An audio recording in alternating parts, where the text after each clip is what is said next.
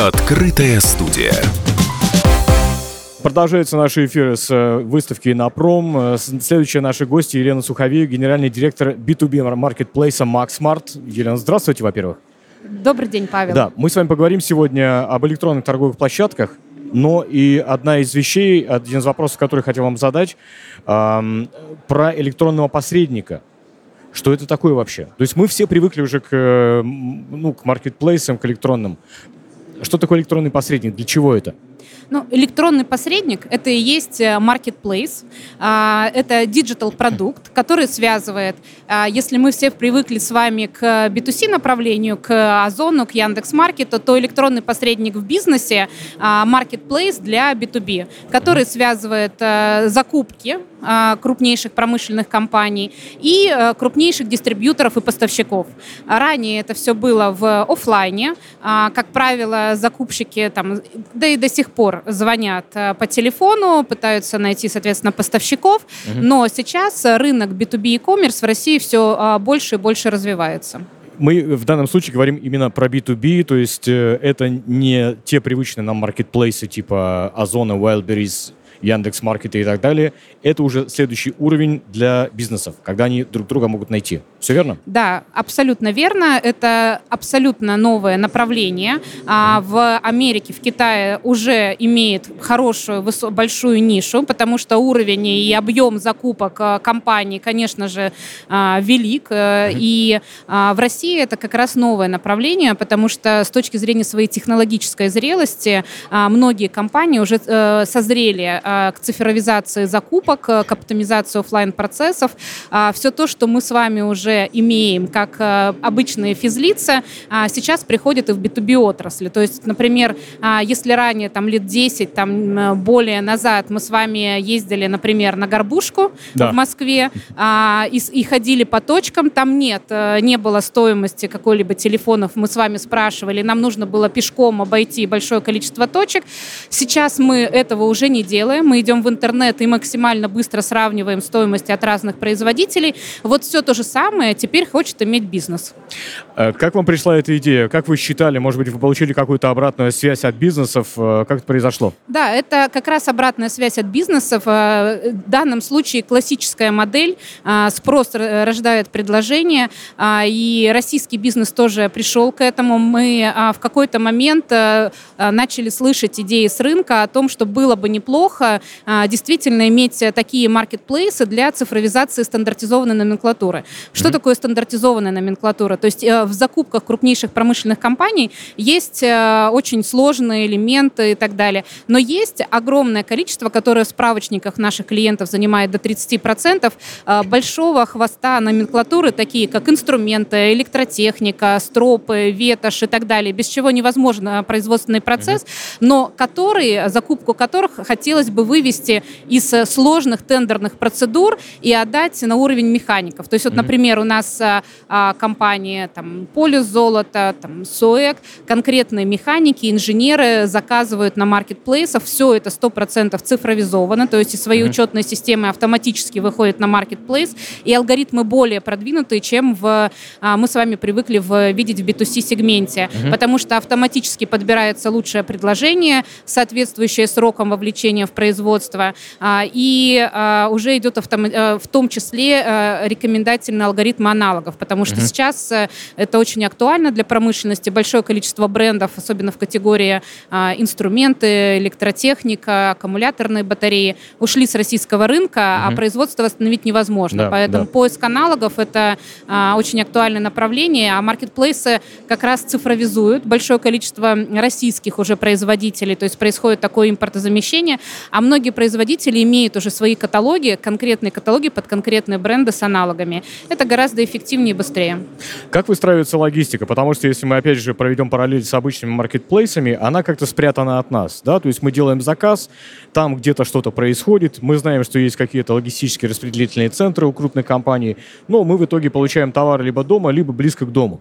А, но здесь совершенно другая история, и здесь мы понимаем, что товар может быть э, либо в огромном количестве экземпляров, то есть какая-то оптовая поставка, либо это может быть, ну, условно говоря, какой-то крупный станок, да, который как-то тоже надо довести. Э, что у вас вот с этим? Ну, а, на самом деле вы немного заблуждаетесь, говоря о том, да. что это совершенно другая логистика. Мы выстроили а, для вот такой стандартизованной номенклатуры ровно такую логистику, как мы привыкли видеть у вас э, ну, в обычном B2C-сегменте. Угу.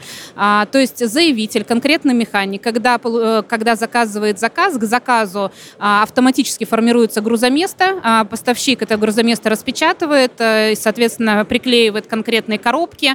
А, далее мы, а, поскольку работаем а, с большим крупным промышленными компаниями, мы сделали распределительные центры, 3PL-центры на магистральной логистике для того, чтобы максимально обеспечить доступ поставщика, поставщиков к клиентам и наоборот. То есть большое количество промышленных компаний, как мы понимаем, находится в очень удаленных э, зонах, соответственно, в там, Якутии, в Сибири и так далее. И не все поставщики готовы обеспечивать такую логистику. А, благодаря маркетплейсу и распредцентрам, которые находятся на магистральной логистике, теперь практически всем поставщикам а, доступно, э, доступны данные заказы, потому что мы консолидируем заказы на распределительном центре, а потом консолидированно сами доставляем уже до удаленных баз базисов клиента. И в итоге механик, который заказал конкретную отвертку, получает ту же самую коробку, как мы получаем с вами в B2C маркетплейсов, со штрих-кодом. Это тоже инновация, потому что а, до а, введения вот а, нашей вот системы а, большинство промышленных компаний имели котловую систему хранения. Это что означает? Заказали, возможно, вы отвертку конкретно там длины бренда Junior, а пришли на склад и вам выдали другую отвертку. Сейчас вы также приходите приходите, но получаете конкретную коробку, вашу, ваш заказ. Круто, хорошо. А, вы уже называли несколько предприятий, но тем не менее, предприятия каких отраслей вот зашли на маркетплейс, с кем, с кем вы работаете? Ну, мы работаем с металлургической отраслью, с горнодобывающей отраслью. А, соответственно, сейчас развиваем направление строительства и нефтегазовое направление. То есть, по факту, это как раз крупнейшие отрасли, которые максимально готовы к цифровизации и к оптимизации процессов, которые уже и морально, и технически подошли. Что такое технически подойти? А, цифровизация цифровизация, э, она должна базово э, иметь возможность объединения IT-систем для того, чтобы все это а, выстроить в единую цепочку, в единую цепочку процессов. Крупнейшие наши компании, конечно же, имеют эту базу и готовность дальше цифровизовать свой процесс закупок. Угу. Хорошо. Есть ли какая-то максимальная сумма сделки на площадке или, наоборот, минимальная? Каковы ограничения? Угу. Ну, а поскольку мы работаем со стандартизованной номенклатурой, то есть мы не продаем станки, станки это тендерные, то а, у нас э, сред... Э, максимальная стоимость это порядка 4-5 миллионов, а средняя стоимость заказа это там порядка 200 тысяч. Вот такие заказы. А, почему? Потому что заказы делаются конкретным конечным заявителем, то есть это не агрегация заказов от а, закупщика. Но при этом ограничений нет, и мы уже имеем кейсы, когда продавцы с B2C Marketplace сервисов, регистрируются у нас, проходят квалификацию, и если там они получали заказ со средним чеком в полторы тысячи, то теперь они получают, все зависит от категории, они могут получать заказ с, с чеком от 50 тысяч и выше, это регулярные заказы. То есть э, если на B2C маркетплейсов поставщик понимает, придет спрос на его э, продукцию или не придет, то а, закупки, как правило, планируются в годовом формате. И поставщики уже, работая с нами, например, с э, аккаунт-отделом, соответственно, маркетплейса, знают, какая потребность будет в будущем и могут ее снабжать и обеспечивать. Может быть, э, следующий шаг это, знаете, подписка на какие-то регулярно покупаемые товары? Ну, а, смотрите, следующий шаг, э, как правило, в маркетплейсах, э, первое, это, бывает, это конечно же, бывает э, некие а, свои. А, они также и распространены в B2, в B2B направлении. Есть дистрибьюторы, которые, конечно же, имеют свою широкую линейку STM. Но основное направление у нас, это, конечно же, авто, полностью автоматическое формирование заказа. То есть на маркетплейс имеет большое преимущество, накапливая биг дата.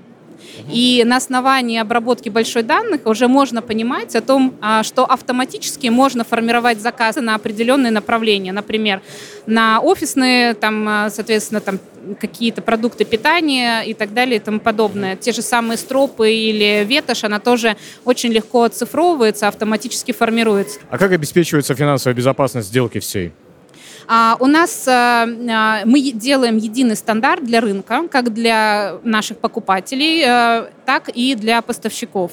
А, у нас, а, поскольку комп компания очень крупная, у нас постоплатная система расчетов, соответственно, покупатели оплачивают, поставщики видят все статусы заказов и далее получают, соответственно, свои деньги. Это с одной стороны. С другой стороны, для того, чтобы обеспечить надежность поставщика, все-таки производство это процесс непрерывный, и мы не можем не обеспечить его. А мы проводим жесткую квалификацию поставщиков, не менее жесткую, чем на тендерных площадках, и а, анализируем бухгалтерскую отчетность э, и остальные финансовые показатели поставщика, прежде чем его допустить к торговле на площадке. Э, какой наметили вы план развития компании на ну, обозримое будущее, так сказать? Ну, я могу сказать, что, наверное, мы а, развиваемся и вшире, и вглубь. С точки зрения глубины это расширение сервисов для наших текущих клиентов, с точки зрения отчетности для поставщиков это, э, это интеграция, особенно для крупных дистрибьюторов это очень востребовано, да, чтобы руками не обрабатывать заказы. А вширь это развитие менее интеграционных сценариев для SME-сегмента. Ну и, наверное, последний вопрос. Э, на ваш взгляд, в каково в целом будущее B2B-сегмента российского – в сфере промышленности и бизнеса? Как вы его видите? А, я считаю, что B2B e-commerce точно будет развиваться, он уже начал развиваться. Почему? Потому что есть запросы со стороны клиентов. Если есть спрос, э, будет предложение. А, фокус действительно у нас э, в стране на цифровизацию. Это понятное а, направление, потому что цифровизация дает э, повышение операционной эффективности. И как там а, рассчитала одна, показала на основании своих клиентов одна из международных известных консалтинговых компаний, а, если полностью цифровизовать а, процесс закупок, то ебиту можно увеличить на 3-5%. А что такое 3-5% в PNL крупнейшей ну, да, промышленной да, компании? Да. Это огромные деньги, поэтому действительно это востребовано, и B2B e-commerce в России будет развиваться. Елена, спасибо большое вам. Елена Суховей с нами, генеральный директор B2B маркетплейса MaxSmart. Э, удачи вам. Спасибо большое, Спасибо. Павел. Открытая студия.